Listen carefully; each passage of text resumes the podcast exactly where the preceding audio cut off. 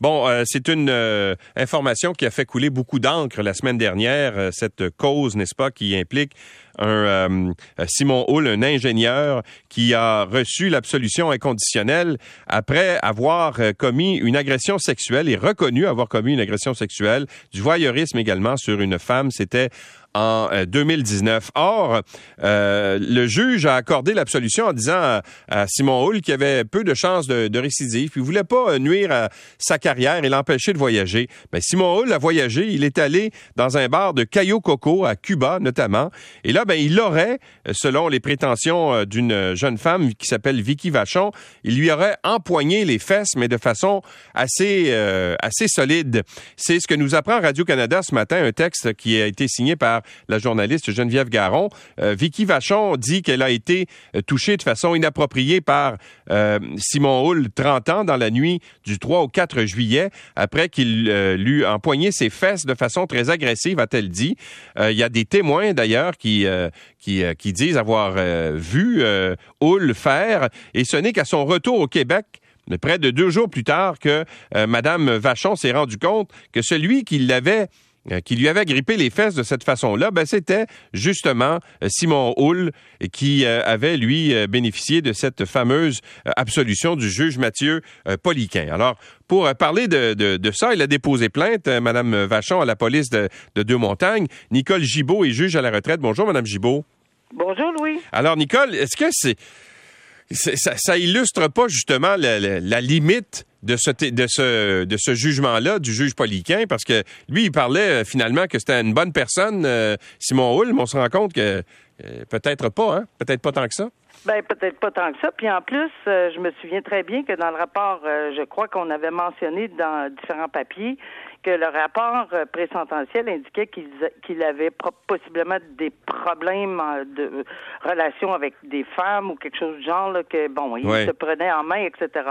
Euh, clairement, on voit la réaction de la dame là-bas parce que elle dit avoir utilisé sa, sa profession pour lui faire la morale, là, et il semblait, il semblait comprendre. Là. Évidemment, ça, ça, nous montre un peu le portrait de cet individu-là. Je pense qu'on l'a échappé clairement. De toute façon, même juste avec la sentence, on voit la réaction qui, euh, qui en découle.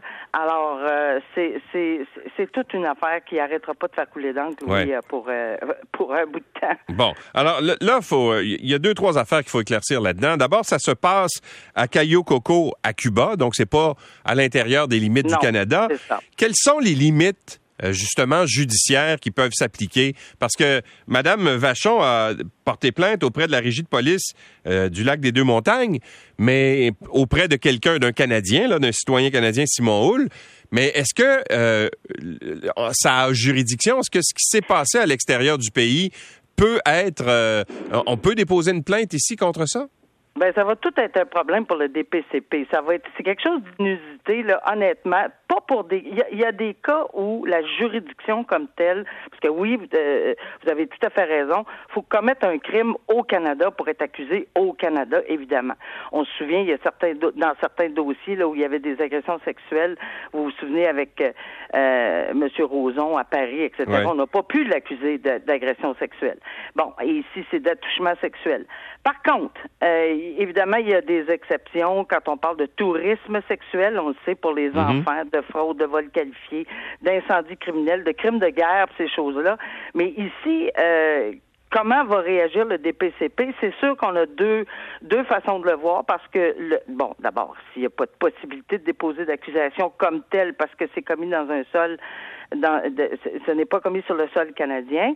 Par contre, euh, il a bénéficié d'une absolution conditionnelle et euh, d'une probation. Il y a des conditions à sa probation. Et là, ça va être pour le DPCP de détricoter ou de tricoter pour voir si effectivement euh, garder la paix, avoir une bonne conduite en partant.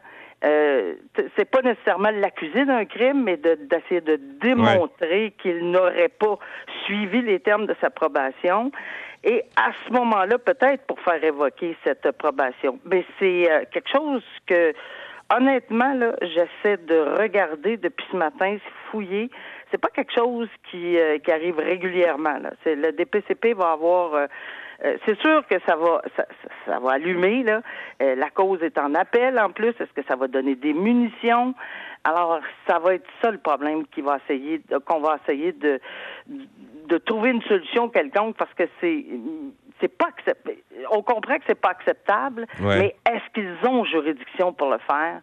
Euh, ça, ça va être un problème. Bon. L'autre question, c'est que je me posais, c'est que si effectivement ça survient en territoire euh, cubain, est-ce que à ce moment-là, si on, il faudrait porter plainte là-bas, est-ce que c'est possible de faire ça? Alors que Hull visiblement est revenu ici, donc c'est assez difficile de poursuivre des démarches en ce sens-là. Ben sûrement. Puis en plus, sans le connaître, parce que je veux pas m'avancer là-dedans, est-ce que on a des, des procédures d'extradition? Et dans quel genre de dossier. Alors, je serais surprise là, parce que je sais que ça existe dans certains pays, là, évidemment, là, où, il y a des euh, possibilités, mais ici on parle de touchement sexuel possiblement.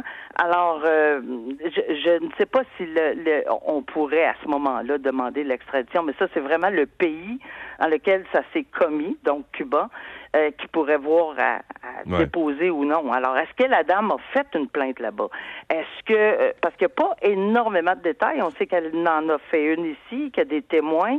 Alors, ça semble assez bien ficelé ici au Canada pour ça. Mais est-ce que ça peut, on peut conclure à une infraction criminelle euh, au Canada, ben sûrement pas. Là. On parle pas d'une infraction criminelle commise au Canada. Ouais. en tout cas, une, chose est sûre, c'est que il faut saluer le, courage de la victime, là, quand même, d'avoir d'avoir porté plainte rapidement. Moi, je pense que c'est s'il y a, une, comment dire, j'allais dire une nouvelle positive là-dedans, c'est qu'elle a porté plainte euh, assez rapidement euh, à la suite de cet événement-là. Je pense que ça, c'est la bonne nouvelle. Hein?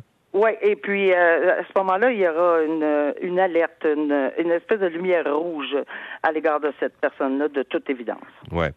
Merci beaucoup, Nicole Gibault, d'avoir été avec nous. Ça fait plaisir. Au revoir. Au revoir, Nicole Gibault est juge à la retraite, tout un casse-tête pour le DPCP.